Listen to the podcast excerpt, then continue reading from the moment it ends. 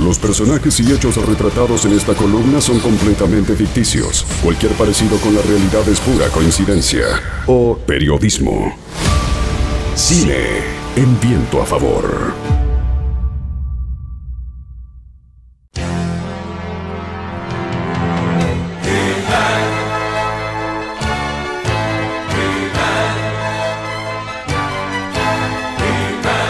Por el poder de Grayskull lo estamos convocando a nuestro compañero Hernán Gabriel Gil. ¿Cómo va? ¿Cómo andan, compañeros? ¿Todo bien? Bueno, ustedes lo recordarán, tampoco había tanto para elegir en aquella época, ¿no? Se cumplen 33 años de la llegada al cine del fenómeno He-Man. Un fenómeno muy extraño y algunas cosas que por ahí poco se conocen. Cuando George Lucas termina eh, firmando la historia para poder llevar adelante la Guerra de las Galaxias, que firma casi gratis a cambio de una cosa que en aquel momento nadie imaginaba que podía llegar a ser interesante, como era el merchandising. Cuando George Lucas va a firmar el merchandising de la Guerra de las Galaxias, negocia con Mattel. Mattel es la empresa que, entre otras cosas, tiene a Barbie. Mattel dice que no, que no le interesa y se va a una empresa que se llama Kerner. Bueno, explota el merchandising de la mano de la Guerra de las Galaxias. Mattel dice, no puedo creer haberme perdido este negocio. ¿Y qué crea para competir contra los muñecos de la Guerra de las Galaxias? He-Man o los maestros del universo, que obviamente tuvo mucha repercusión en la década del 80, también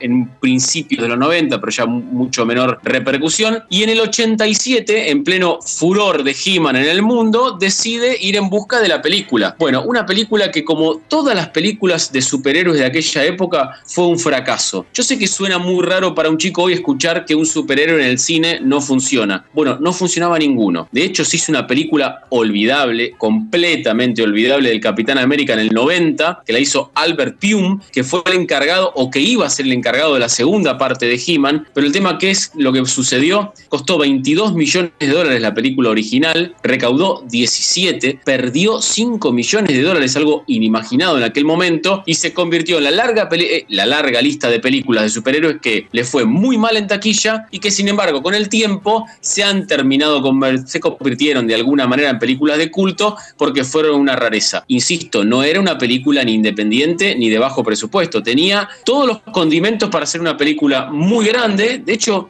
Skeletor, que es el villano de esta historia, el villano de He-Man, es Frank Lanchella, un actor recontra conocido de Hollywood, Frost vs. Nixon y otras tantas, ha ganado muchísimos premios. Y el que hace de He-Man es nada más y nada menos que Ivan Drago, aquel muy reconocido personaje de la película de Rocky, que finalmente se llama Dolph Lundgren, en realidad es un sueco que venía de su éxito como Ivan Drago en Rocky 4 en el 85 y termina filmando para ser precisamente He-Man. Todo, todo un gran fracaso.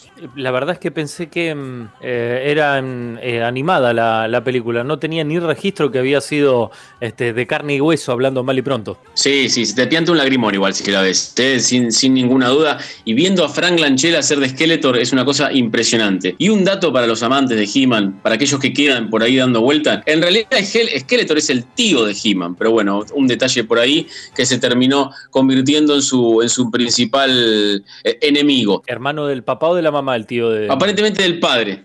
Hay una historia muy interesante porque eh, Skeletor, que es el archivillano de la historia de He-Man, termina siendo o termina en el mundo de las tinieblas y de a comenzar magia negra cuando pierde una pelea contra Random. Random era el rey de Eternia, recuerden que Eternia era el lugar de He-Man, y el padre de Adam, precisamente de He-Man. Una pregunta solo apta para aquellos que vivimos aquella época. ¿Se acuerdan de Battle Cat? Sí, claro, era Cringer, si no me equivoco, era el gatito antes de transformarse. Eso te iba a preguntar, ¿cómo se llamaba antes? Sin ser malo, sin ser eh, guerrero, por si no. Ese Cringer era. Ginger, sí, muy parecido, muy bien, muy bien. Has pasado el test He-Man. La, pregunta, ¿sabes cuál es, Ernie? Eh, ¿Cómo hicieron de carne y hueso Orco, que era una especie de fantasmita de mago este, sin piernas?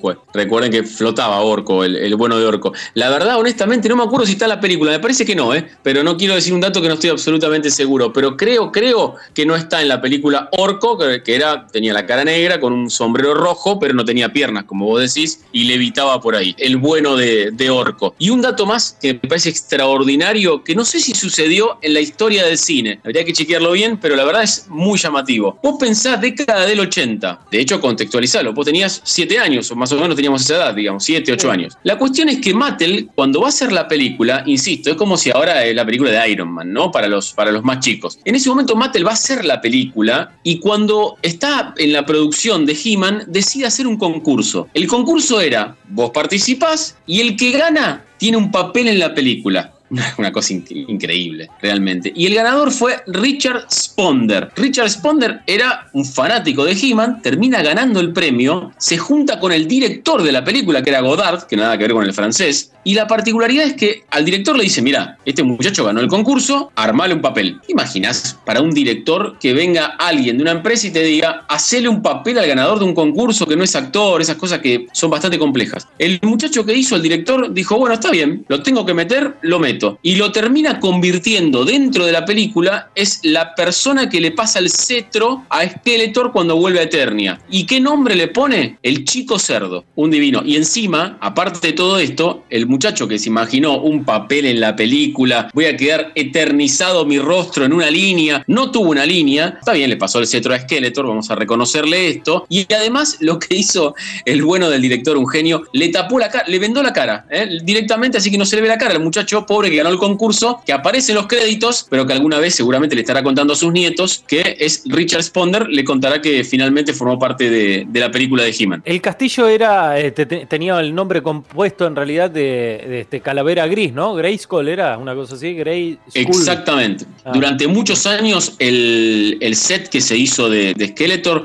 fue el más caro, el set, el set para filmar esa, esa, este, esa escena fue uno de los más caros en la historia del cine, de hecho se usó hasta para otra película inclusive, con esa particularidad, ¿no? De lo, de lo que fue. Igual, de todas maneras, arrancaron con un presupuesto enorme, gigante, porque la querían romper toda y hacer un lanzamiento de muchísimas películas de He-Man, no llegaron ni a la segunda. Todo ese inicio de mega recontraproducción terminó bajando un poquito. ¿Por qué? Porque crear Eternia y todo ese reino de fantasía era muy caro, con lo cual bajaron la historia a la Tierra. ¿Y cuál es la historia? Hay que ir a la Tierra, buscar una llave que va a evitar que Skeletor gobierne Eternia. Entonces, gran parte de la película está filmada precisamente en el planeta Tierra. Y un dato solo apto para fanáticos de series, sobre todo de la década del 90 de los Estados Unidos, la chica que hace de Mónica en Friends o en Scream también estaba participando. Bueno, es uno de sus primeros papeles, tiene un papel muy chiquito dentro de He-Man, así que en aquel momento, insisto, un elenco que para aquel momento era realmente muy, pero muy importante para una película que fue un fiasco y que como otras, como por ejemplo la de Mario Bros, son películas de culto en realidad por lo que significaron en su momento, pero que le fueron muy, pero muy mal en la historia del cine. Y es verdad lo que decís, que eh, le tenés que pasar subtítulo porque no ha pasado de generación en generación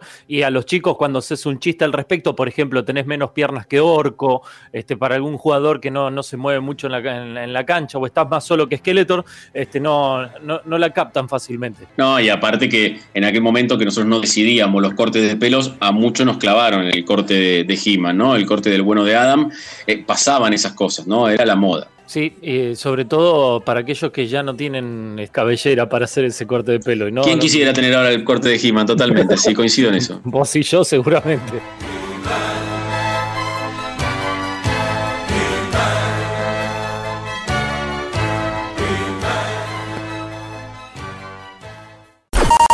LU5 Podcast.